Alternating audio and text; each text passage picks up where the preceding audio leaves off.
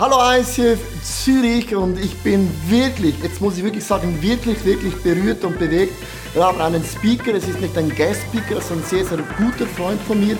Er wird an drei Sonntagen euch über die Bibel Dinge erklären und ich habe mit ihm schon vor neun Monaten diese Serie durchgedacht, durchgeplant, weil er ist für mich ein Mann, der Theologie, der Tiefgang, Humor, äh, auf eine solche Art und Weise bringen kann, dass sogar ein Kind versteht. Das heißt, dass es sogar ich verstehe. Sein Name ist Manuel Schmid aus dem ICF Basel und Manuel ist ein richtiger Schweizer. Aber man sieht sie nicht so richtig an, weil er denkt groß und er kann die Bibel auslegen in einer ganz, ganz großartigen Art und Weise. Manuel, es berührt mich, dass du drei Sonntage dir Zeit nimmst und uns ein Thema von Gott ganz, ganz simpel, tiefgehend zu klären. Und die Bühne gehört dir und lasst uns auch Manuel Schmidt bei dem Standing Ovation. Das ist die Art und Weise, wie wir Guest Speakers begrüßen oder auch Freunde begrüßen. Und es ist immer mit dem Aufstehen ein Zeichen, ich werde das Wort von Gott durch Manuel empfangen und ich werde verändert nach Hause gehen. Also darum, darum lasst uns aufstehen und Manuel Schmidt begrüßen mit einem tobenden Applaus. So schön. Ihr dürft euch gerne wieder setzen. Was für eine Freude, zum dritten Mal da zu sein. Ich, ich vergesse den Abend nicht so schnell. Vor einigen Jahren, wo ich zwei bewegende SMS bekommen habe, die doch sehr gegensätzlich sind.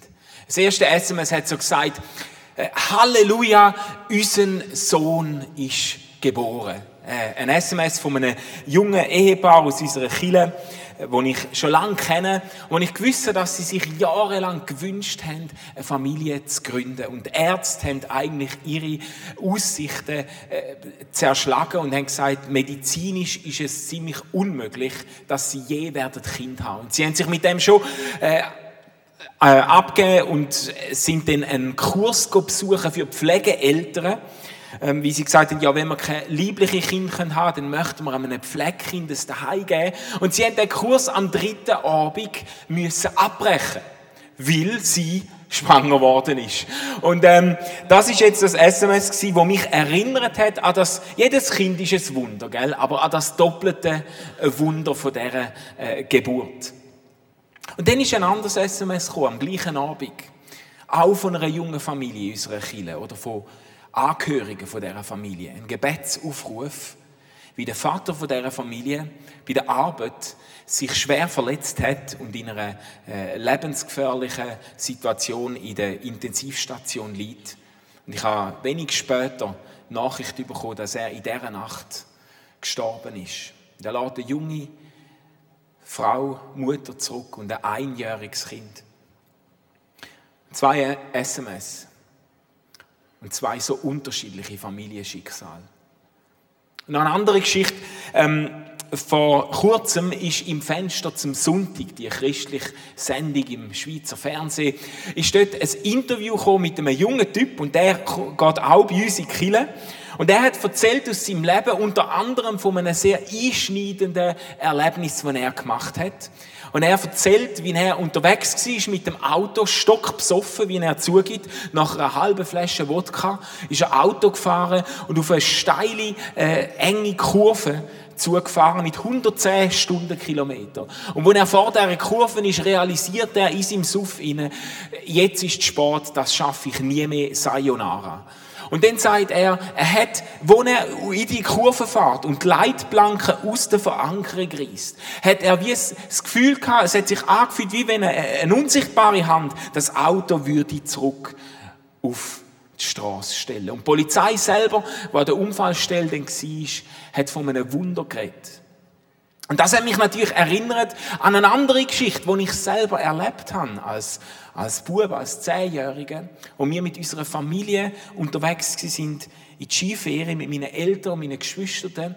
Und wir sind auch auf eine Kurve zugefahren. Nicht alkoholisiert und nicht mit 110 Stundenkilometer, aber wir sind auch auf eine Kurve zugefahren. Eine Kurve, die matschig und eisig war und dieses Auto ist abgerutscht und ist über einen Hang ab gestürzt und etwa 120 Meter einen Steilhang ab, bis es bei einem Baum zum Stillstand gekommen ist. Ich habe ein Bild mitgebracht von dem Auto. Äh, da ist unsere ganze Familie drinnen Ähm, ich bin schwer verletzt worden und ein halbes Jahr im Spital mit 23 Operationen. Mein Bruder ist fast ums Leben gekommen bei dem Unfall, hat ein schweres Schädel-Hirntrauma und kämpft heute mit den Folgen von dem Unfall. Unser Leben ist nie mehr das Gleiche gewesen. Zwei Kurvenfahrten mit zwei sehr unterschiedlichen Ausgängen. Wir sind in dieser Serie Adventure of a Lifetime und ich möchte die Serie äh, heute abschließen und eine einfache Frage stellen und dann nach, nach einem Weg, den ich euch mitnehmen möchte, auch eine einfache Antwort geben auf diese Frage. Ähm, wir möchten uns fragen, Gott, wir haben gesehen, Gott ist mit uns unterwegs in einem Abenteuer. Gott schreibt mit uns eine Liebesgeschichte. Und wir möchten uns heute die Frage stellen, was genau können wir von dem Leben mit Gott erwarten? Was können wir im Verlauf von dieser Liebesgeschichte, wo Gott mit uns schreibt, was können wir von dem Leben erwarten? Was, wenn man es ein bisschen frecher möchte fragen, was ist uns eigentlich garantiert im Leben, im Glauben an den Gott? Wir möchten zum, auf die Spur von einer Antwort kommen. Äh, zurück gehen zum Hebräerbrief. Ich bin eingestiegen am Anfang der Serie mit dem Text, ähm, wo uns ein Bild vor Augen gemalt wird, von, von uns als Nachfolgerinnen und Nachfolger von Jesus, wo in dieser Arena sind und laufen und in den Zuschauerrängen sind all die Heldinnen und Helden vom Glauben aus der Vergangenheit, wo uns anführen. Und jetzt möchten wir einmal zum Einsteigen einen Blick werfen auf die Zuschauertribüne. Der Text nimmt uns mit ins Leben vom Noah, vom Abraham, vom Mose und dann fasst der Autor vom Hebräerbrief ein bisschen zusammen, weil er merkt, das würde, das würde kein Brief, sondern ein Buch geben, wenn ich das alles würde ausführen und dann schreibt er, wie viele andere Beispiele wären noch zu nennen. Zeit fehlt mir, um auf den Gideon und den Barak einzugehen, auf den Simson und den Jiftach, auf den David und den Samuel und auf Propheten. Was haben Menschen durch ihren Glauben nicht alles zustande gebracht? Stund der Schreiber von dem Brief denn. Was haben Menschen nicht alles zustande gebracht? Durch ihren Glauben. Sie haben Königreich bezwungen. Sie haben für Recht und Gerechtigkeit gesorgt und erlebt, wie sich Gottes Zusagen erfüllt haben. Sie haben Leue das Maul zugehalten. Sie sind mitten im Feuer, unberührt geblieben von der Flamme. Sie sind einem tödlichen Schwert entkommen. Wo sie schwach sind, hat Gott ihnen neue Kraft gegeben. Weil sie sich auf Gott verlassen haben, haben sie wahre Heldentaten vollbracht und findliche Heer in die, Luft, in die Flucht geschlagen.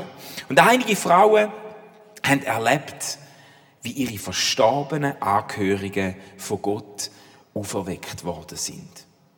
Äh, das ist doch jetzt einmal eine Liste, oder? Also das ist einmal eine Liste. Sieg in den Kämpfen vom Leben. Bewahrung vor den Gefahren vom Leben. Kraft, wenn wir müde werden. Göttliche Kraft. Wunder. Ein Eingreifen von Gott bis hin zu Totenauferweckungen. Theologen nennen die Liste da, den Siegerkatalog im Hebräerbrief. Und viele Christen haben sich auf diesen Siegerkatalog, auf diese Liste eingeschossen. Das ist es, was wir erwarten können. Wenn wir mit Gott unterwegs sind, wenn wir in dem Abenteuer mit Gott leben, das ist genau das Programm, wo uns erwartet. In meiner Jugendzeit, Teenagerzeit, habe ich etwa vier Jahre mit Computergames verdödelt. Zum Leidwesen von meinen Eltern habe ich praktisch Tag und Nacht gamet. Und ich bin immer mit meinen Kollegen, mit meinen Gamer-Kollegen auch immer auf der Suche nach einem Cheat, Mode, nach einem Cheat-Mode. Ich weiß nicht, ob es das heute noch gibt bei dem Spiel, aber damals hat es das gegeben. Man hat so einen geheimen Code können eingeben oder ein Passwort. Das ist natürlich nicht in der Anleitung gestanden, gell? aber wenn du das herausgefunden hast, dann hast du unendlich Leben gehabt. Der Energiebalken in dem Spiel ist nie zurückgegangen. Und bei dem ganz geilen Cheat-Modus Da hast du sogar so einen Shield um dich gehabt, so eine, eine Art blaue, wabernde Masse. Und du hast können überall durchlaufen, durch die Welten durch, durch alle Gefahren und Hindernisse durch. Du hast durch den Kugelhagel können laufen. Und dir ist nichts passiert.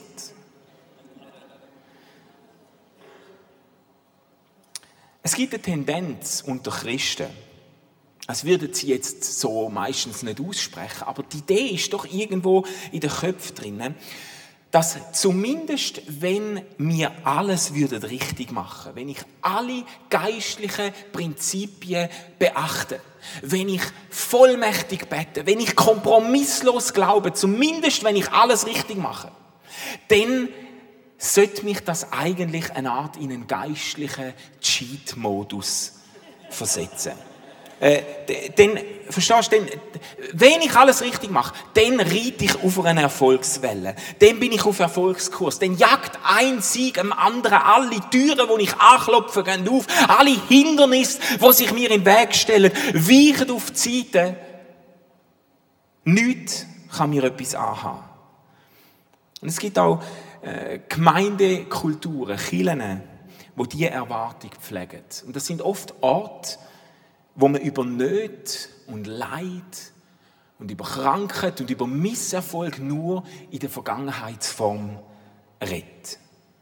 Äh, kennst du das so unter Christen? Gell? Also, vor, also vor, vor einem Jahr, da hatte ich ein Problem.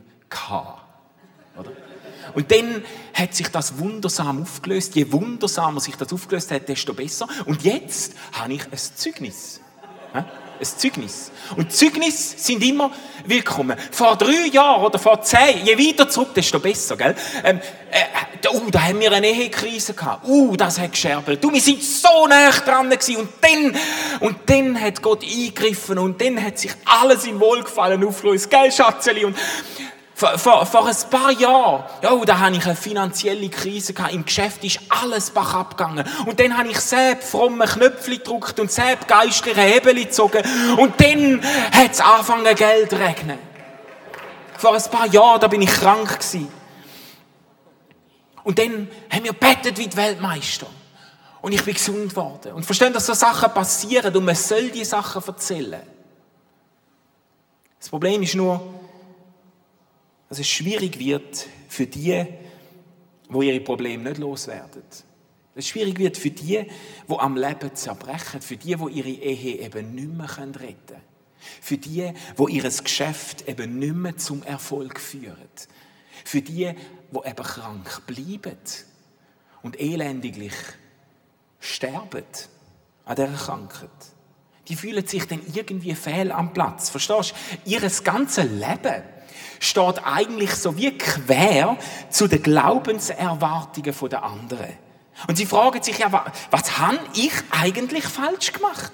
Was ist bei mir eigentlich letzt gelaufen, dass ich nicht auf dieser Erfolgswelle reite? Dass ich nicht in dem Glücksrausch bin? Ich möchte euch ein paar Leute vorstellen, wo sich genau diese Fragen auch stellen könnten. Wie der Text die ich lese, ist noch nicht fertig an dieser Stelle. Die Liste vom Hebräerbrief, die geht weiter. Schnallt euch an. Andere, wo auch Gott vertraut haben, heißt dann weiter, sind gequält worden und zu Tode gefoltert worden. Sie haben lieber auf ihre Freiheit verzichtet, als ihren Glauben zu verraten. Die Hoffnung auf ihre Auferstehung hat ihnen Kraft gegeben. Wieder andere sind verhöhnt und misshandelt worden, weil sie an Gott festgehalten haben. Man hat sie in Ketten gelegt und hat sie ins Gefängnis geworfen. Sie sind gesteinigt worden, mit der Säge qualvoll getötet worden oder mit dem Schwert hingerichtet worden. Das ist jetzt nicht mehr ganz so ermutigend. Gell? Das ist jetzt eher so wie so ein Horrorfilm ab 18, wo man in der Pause bereut, dass man ist schauen, oder? Ähm, heimatlos nur mit einem Schafspelz oder Ziegenfell bekleidet sind sie umeinander gezogen, hungrig, verfolgt und misshandelt. Sie sind in der Wüste und im Gebirge umhergiert und haben sich in einsamen Tälern und Höhlen müssen verstecken. Die Welt ist es nicht wert gewesen, sie in ihrer Mitte zu haben. Warum? Warum? In Gottes Namen funktioniert es bei denen nicht? Was haben die, was haben die falsch gemacht? Welches Knöpfchen oder welches Hebel haben die vergessen zu drücken, dass es bei ihnen nicht funktioniert? Der Hebräerbrief sagt unmissverständlich deutlich, sie haben nichts falsch gemacht. Es heißt nämlich nachher in Zusammenfassung von beiden Listen, heißt, sie alle haben Gott vertraut. Drum hat er sie als Vorbilder für uns hingestellt. Sie alle, die alle sind ihren Weg mit Gott gegangen. Und die beiden Listen, wenn du das ein bisschen genauer studierst, die sind sogar zum Teil bewusst parallel formuliert. Zum uns klar machen, im gleichen Glauben haben die einen den Tod gefunden. Und im gleichen Glauben sind die anderen dem Tod entronnen. Im gleichen Glauben sind die einen einem tödlichen Schwert entkommen und im gleichen Glauben sind die anderen vom tödlichen Schwert hingerichtet worden. Und jetzt sagst du, ja, aber hallo, das stimmt doch etwas nicht, das ist ja nicht fair. Das ist ja nicht fair, das stimmt doch irgendetwas nicht. Und jetzt sage ich dir, wenn die Einsicht sich verbreitet und du mit der heimgehst, dann hat sich mein Weg von Basel dahin schon gelohnt, oder? Mit dieser Welt stimmt etwas nicht. Ist mega tief, oder? Da wäre er nie drauf gekommen, darum sage ich euch das jetzt, oder? Mit dieser Welt ist etwas nicht in Ordnung. Mit dieser Welt stimmt etwas nicht. Er sagt auch unseren Text noch an. Er sagt, die Welt ist es nicht wert gewesen, die leidenden Heldinnen und Helden vom Glauben in ihrer Mitte zu haben. Die Welt hat sie nicht so behandelt, wie sie es verdient haben. Das Leben hat ihnen nicht das gegeben, was sie eigentlich hätten sollen überkommen vom Leben. Und das gibt's, verstehst du? Das kommt vor. Wir leben, Theologen sagen, wir leben in einer gefallenen Welt. Die Schöpfung ist aus dem Lot geraten. Es ist etwas in dieser Welt ganz fundamental nicht in Ordnung. Und das Leben ist nicht fair. Und das Leben ist nicht gerecht. Und den besten Leuten können die schlimmsten Sachen passieren. Es bedeutet natürlich nicht, dass du auch durch dein eigenes Verschulden, durch deine eigenen Fehler und Dummheiten sehr viel Unheil kannst auf dein Leben und auf andere bringen. Fühl dich frei zum Ausprobieren. Das funktioniert, oder? Aber, aber verstehst du, der Punkt ist, selbst wenn du alles richtig machst, selbst wenn du alles richtig machst, kann dich das Leben von der Seite verwischen. Und manche Christen wären so viel erträglicher. Und manche Gemeinden wären so viel menschenfreundlicher, wenn sie endlich würden aufhören, es Leid von anderen zu erklären. Sie endlich würden aufhören. Äh, äh, wenn wir einfach würden anerkennen, wenn wir einfach würden anerkennen, das Leben ist nicht fair. Die Welt ist nicht fair. Da passieren so Sachen. Wir leben in einer gefallenen Schöpfung, in einer zerbrochenen Wirklichkeit. Und versteht ihr, Gott schreibt seine Geschichte mit uns in dieser Welt. Er schreibt seine Geschichte mit uns nicht im luftleeren Raum, nicht unter Laborbedingungen, sondern er schreibt seine Geschichte mit uns in einer zerbrochenen, gefallenen, ungerechten Welt. Es beantwortet jetzt natürlich unsere Ausgangsfrage noch überhaupt nicht, gell? Was können wir vom Leben erwarten? Was ist uns eigentlich garantiert? Probieren wir es bei Jesus. Jesus ist immer eine gute Adresse, oder? Probieren wir bei Jesus weiterzukommen. Was hat Jesus vom Leben erwartet? Also zuerst kann man mal sagen, Jesus hat offensichtlich sehr steile Erwartungen vom Leben. Jesus ist nicht als leise Treter dahergekommen, so, hallo miteinander, ciao zusammen, äh, Vielleicht kann ich da ganz im Kleinen etwas bewegen und so. Nein, Jesus hat, äh, äh, Jesus hat keinen homöopathischen Glauben gepflegt, so nach, so, so nach ganz so minimalen Dosen, so nach dem Prinzip, ich erwarte ganz wenig, dann werde ich auch ganz wenig enttäuscht. Nein, das ist nicht das Programm von Jesus gewesen. Jesus ist auftreten und das Erste, was er gesagt hat, ist, es Reich Gottes ist angebrochen. Eine neue Zeit fängt an mit mir. Jesus hat die tiefe Überzeugung gehabt, dass in seinem Leben und durch sein Leben ein Stück Himmel auf die Erde kommt. Ein Stück von Gottes Wille, von Gottes guten Absichten Realität wird. Zumindest in dieser kranken, kaputten Welt. Er ist von dem ausgegangen. Und er hat das nicht nur erzählt, sondern das ist sichtbar worden, rund um ihn herum.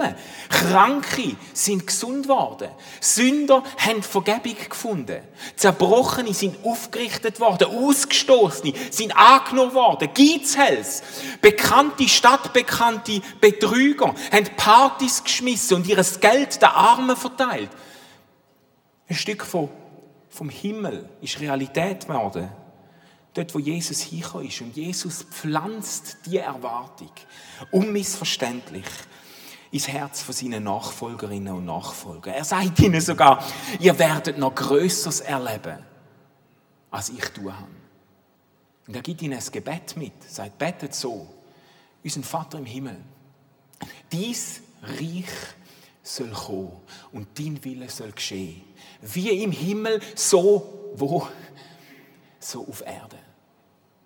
Das ist das Gebet, das er ihnen mitgibt. Und das ist die Realität, wo sie drin leben. Verstehst du, du kannst nicht, du kannst nicht ernsthaft Jesus nachfolgen, ohne zu erwarten, dass auch durch dies Leben ein Stück Himmel in die zerbrochene Welt einbricht. Du kannst nicht ernsthaft Jesus, das haben, das haben die Jünger und Jüngerinnen von Jesus erlebt. Lies die Apostelgeschichte. Da ist eine Gemeinschaft aufgestanden, wo ein Stück Himmel mitten in die kaputte Welt hineingebracht hat. Und Jesus hat Kille eingesetzt als eine revolutionäre Bewegung, wo berufen ist, herauszufinden, wie viel Himmel auf dieser alten Erde Platz hat. Das ist, das ist eine gute Arbeitsdefinition der Kille. Kille ist eine revolutionäre Bewegung, die berufen ist, zum herauszufinden, wie viel vom Himmel, wie viel von Gottes Gerechtigkeit, wie viel von Gottes Versöhnung, wie viel von Gottes Heilig Platz hat in dieser ungerechten, zerrütteten, kranken Schöpfung. Könnt ihr mal Amen sagen? Verstehen ihr? Grenzen von dem.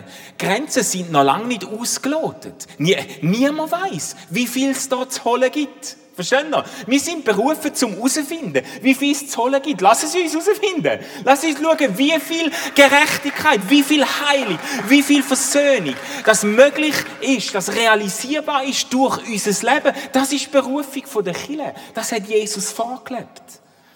Und gleichzeitig sehen wir im Leben von Jesus jemanden, der von der Zerbrochenheit von dem Leben und von dieser Welt nicht verschont worden ist. Jesus, Jesus ist gerade nicht im Cheat-Modus über die Erde gewandelt. Jesus ist, er hat kein Schild, keine blaue, wabernde Schutzmasse um sich herum gehabt. Jesus hat Ablehnung von seinen nächsten Freunden erlebt. Beziehungen sind zerbrochen. Jesus hat Verleumdung erlebt. Jesus hat himmelschreiende Ungerechtigkeit erlebt. Jesus ist zeitweise obdachlos und mittellos gewesen und sagt an einer Stelle, ich habe nirgends mehr, ich habe keinen Ort mehr, wo ich übernachten kann. Jesus ist jung gestorben, mit 33. Ich bin schon mehrere Jahre älter, als Jesus je geworden ist in seinem irdischen Leben. Und er ist kein schöner Tod gestorben. Er ist ein einsamer, verlassener, elender Tod gestorben. Und Jesus macht seinen Jüngern nicht viele Illusionen. Er sagt ihnen auch, ihr werdet von dieser Welt nicht verschont, verschont bleiben. Also einer Stelle sagt er sogar, so wie er sagt, ihr werdet größere Taten tun als ich, sagt er an einer Stelle, ja, wenn, sie, wenn die Welt, wenn das Leben den Meister schon so schlecht behandelt hat, wie viel schlechter werden sie seine Schüler behandeln? Und das haben die Jünger auch erlebt. Elf von den zwölf ersten Jünger von Jesus, die er da in die Welt rausschickt, elf von den zwölf, von zwölf sind einen gewaltsamen Tod gestorben. Etwa die Hälfte von ihnen ist, gekreuzigt worden, wie Jesus. Und das ist die Hälfte, die es noch gut bereicht hat. Du kannst nicht ernsthaft Jesus nachfolgen, ohne damit zu rechnen, dass auch in deinem Leben etwas, dass auch dein Leben etwas von der Zerbrochenheit dieser Welt abüberkommt. Das habe ich noch schön, noch, noch, noch lieb formuliert da. Du, verstehst, du kannst nicht einem verleumdeten, geschundenen, Obdachlosen nachfolgen, was Jesus war. Du kannst nicht in die Fußstapfen treten von einem verleumdeten, geschundenen Obdachlosen und erwarten, dass das Leben in seinen Fußstapfen dich reich, schön und beliebt macht und dir jederzeit eine Parklücke findet, wenn du eine suchst. Jetzt sind wir aber wieder gleich weit. Es ist immer noch nicht klar, ja, was können wir denn jetzt konkret erwarten von dem Leben? Welche Garantien sind uns gegeben? Ich möchte so zum letzten Anlauf ausholen. Ist gut? Gott, das ist das Bild, das ich probiert habe zu zeichnen die letzten äh, Wochen. Gott schreibt eine Liebesgeschichte mit uns. Jetzt lass uns mal fragen, welche Versprechen gibt man denn in einer Liebesbeziehung? Was verspricht ein Brütigam seiner Brut am Traualtar? Was, was habe ich vor, äh, vor 18 Jahren, das habe ich vor 18 Jahren meiner Frau versprochen. Schatz, mit mir machst du einen guten Deal. Schatz, ich kaufe dir ein Haus am See. Oder wir sind ja von Basel, also ein Haus am Rhein. Ich kaufe dir ein Haus am Rhein, oder? Ich kaufe dir ein Audi TT zum Pösteln. Du kannst so viel Wellnessurlaub machen, wie du willst, damit du immer frisch und knusprig bleibst. Nein, in keiner gesunden Ehe verspricht man sich so etwas. Weil, weil bei der Liebe, bei der Ehe, in einer Liebesbeziehung, verstehen ihr, da geht es nicht um etwas, wo der andere einem gibt. Da geht es nicht um etwas, wo der andere für einen abwirft. Sondern in einer Beziehung geht es um den anderen selber, verstehst du? Es geht um eine Person, es geht um jemanden, nicht um etwas. Und natürlich ist das das, was ich meiner Frau versprochen habe, vor 18 Jahren. Ich habe mich selber ihr versprochen. Ich habe gesagt, ich stand zu dir. Und ich stand zu dir dann, wenn es mir mega leicht fällt und mir nichts näher liegt, als dich zu lieben. Und ich stand zu dir dann, wenn es mich alles kostet.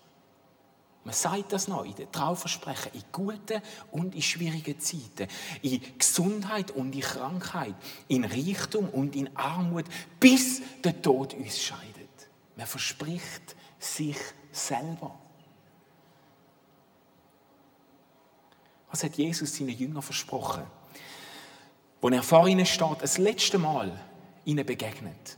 Und er schickt sie in die ganze Welt. Er schickt sie ins Ungewisse. Und er hat ziemlich deutlich gemacht, es gibt keine Garantie für das Leben, was euch wird passieren oder was euch nicht kann passieren. Es gibt keine Garantie. Aber er gibt ihnen eine absolut unverbrüchliche Zusage. Ihr könnt sicher sein, sagt Jesus. Ihr könnt sicher sein. Ich bin immer bei euch, bis das Ende dieser Welt gekommen ist. Verstehen Sie? Der christliche Glaube dreht sich nicht um etwas. Es dreht sich nicht um etwas, wo Gott für dich abwirft. Es dreht sich um etwas. Der christliche Glaube dreht sich nicht um das, was du vom Glauben hast. Gesundheit und Glück und Erfolg und Beliebtheit und das langes Leben. Wenn Gott dir das gönnt, dann dank Gott dafür. Und nimm es auch als eine Verantwortung wahr. Aber das ist nicht das Versprechen vom Glauben. Das Versprechen vom Glauben ist nicht etwas. Das Versprechen vom Glauben ist jemand. Das ist, um das geht's beim Glauben, um Begegnung mit einer Person. Begegnung mit Jesus Christus.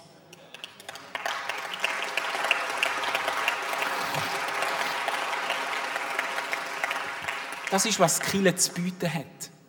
Ich werde immer nervös wenn Kirchen ihren Leuten Sachen versprechen, wie wenn der Glaube ein Erfolgsrezept wäre. Das ist, was wir zu bieten haben. Eine Begegnung mit Jesus Christus. Und Gott lädt uns ein auf ein Abenteuer. Ein Abenteuer, eine Liebesgeschichte ohne Garantie. Außer der, dass er uns nicht von der Seite weicht. Es geht um eine Begegnung mit Jesus. Mit diesem Bild entlädt uns die Bibel. In den letzten zwei Kapiteln beschreibt die Bibel den Himmel. Aber der Himmel nicht so, wie sich, wie sich manche vorstellen. Der Himmel nicht als ein Schlaraffenland mit Freibier für alle und, äh, und frittierten Hühnchen, die dir ins Maul fliegen.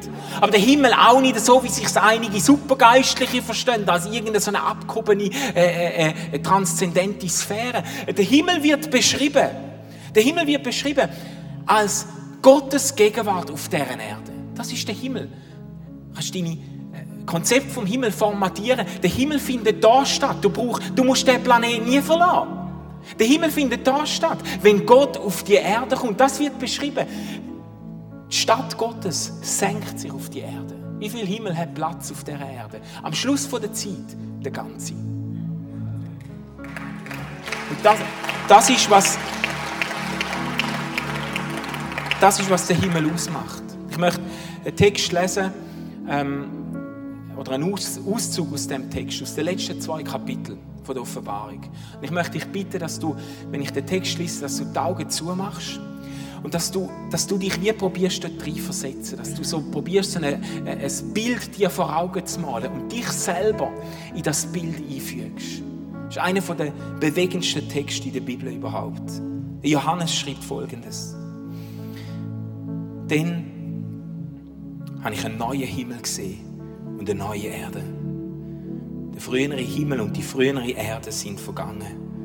Ich habe die heilige Stadt gesehen, das neue Jerusalem von Gott aus dem Himmel abgekommen. Schön wie eine Brut, die sich für ihren Bräutigam geschmückt hat.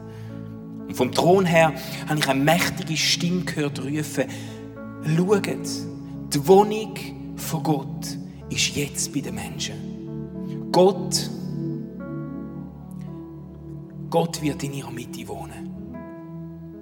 Sie werden sein Volk sein. Ein Volk aus vielen Völkern. Und er selber ihren Gott wird immer bei ihnen sein. Er wird alle ihre Tränen abwischen. Es wird kein Tod mehr geben, kein Leid und keine Schmerzen. Und es werden keine Angstschreie mehr zu hören sein. Denn was früher noch war, ist vergangen. Dann sagt er zu mir, jetzt ist alles erfüllt. Ich bin der Anfang und das Ende, der Ursprung und das Ziel vor allem. Wer Durst hat, dem werde ich vom Wasser zu trinken geben, wo aus den Quellen vom Leben fließt. Das alles wird das Erbe von dem sein, wo siegreich aus dem Kampf hervorgeht. Und ich werde sein Gott sein. Und er wird mein Sohn sein.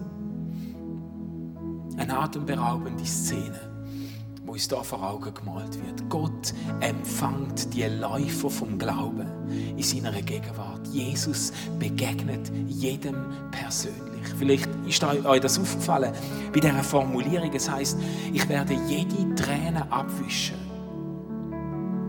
Man könnte auch sagen, also der Johannes hätte auch schreiben ja, es wird, alles, es wird alles Leid beseitigt und alle Trauer abgeschafft. Das wird auch klar machen, um was es geht. Aber es wird bewusst so formuliert, Gott wird jede Träne abwischen. Eine Träne abwischen kannst du nur in einer direkten Begegnung mit jemandem. Auf Augenhöhe. Und da schließt sich ein Bild, verstehen ihr? Die Bibel fängt an, die ersten zwei Kapitel beschreibt, wie Gott aus, dem Staub der Erde einen Mensch formt und ihm auf Augenhöhe ein Leben einhaucht. Auge in Auge und ihn in das Abenteuer schickt.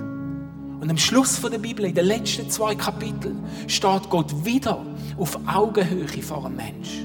Und er wischt ihm jede Tränen ab. Und er heißt ihn willkommen in einem neuen Abenteuer. Gott wohnt unter uns auf Ewigkeit. Jesus, Jesus, ich, ich danke dir für das gewaltige Bild, wo du uns zum Schluss der Bibel vor Augen machst, wo du uns begegnest, wo du unsere Tränen abwischst, wo du Angstschrei und Leid verstummen lässt. Und Jesus, ich, ich bitte dich für die, die hingekommen sind, vielleicht mit einem schweren Herz, die hingekommen sind, mit dem Empfinden, hey, das Leben hat mich nicht fair behandelt. Das Leben hat mich von der Seite verwünscht. Leute, die im Leid sind, in der Not, im Misserfolg, im, am Kämpfen.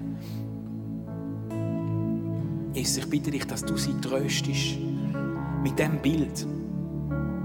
Und dass etwas von dieser Begegnung, die auf uns wartet in Zukunft, Dass etwas von dieser Begegnung heute am Morgen kann Realität werden. In diesem Gottesdienst.